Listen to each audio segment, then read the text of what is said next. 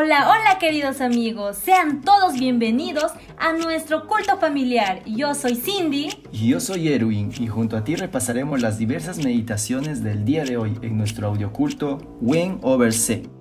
¡Comencemos!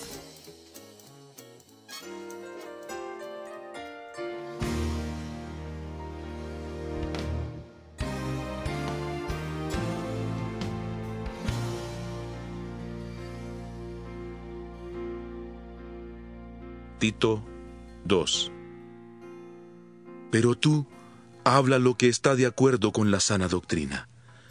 Que los ancianos sean sobrios, serios, prudentes, sanos en la fe, en el amor, en la paciencia.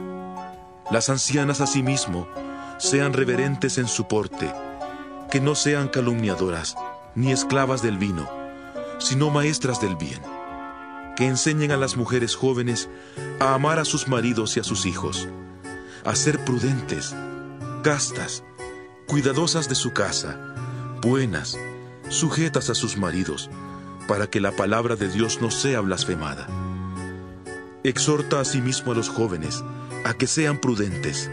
Preséntate tú en todo como ejemplo de buenas obras, en la enseñanza mostrando integridad, seriedad, palabra sana e irreprochable, de modo que el adversario se avergüence y no tenga nada malo que decir de vosotros. Exhorta a los esclavos a que se sujeten a sus amos, que agraden en todo, que no sean respondones, que no roben, sino que se muestren fieles en todo, para que en todo adornen la doctrina de Dios nuestro Salvador.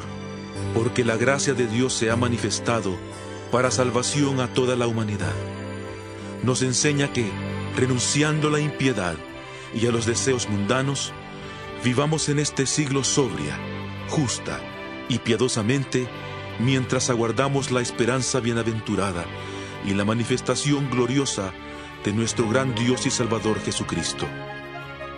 Él se dio a sí mismo por nosotros, para redimirnos de toda maldad y purificar para sí un pueblo propio, celoso de buenas obras. Esto habla y exhorta y reprende con toda autoridad. Nadie te menosprecie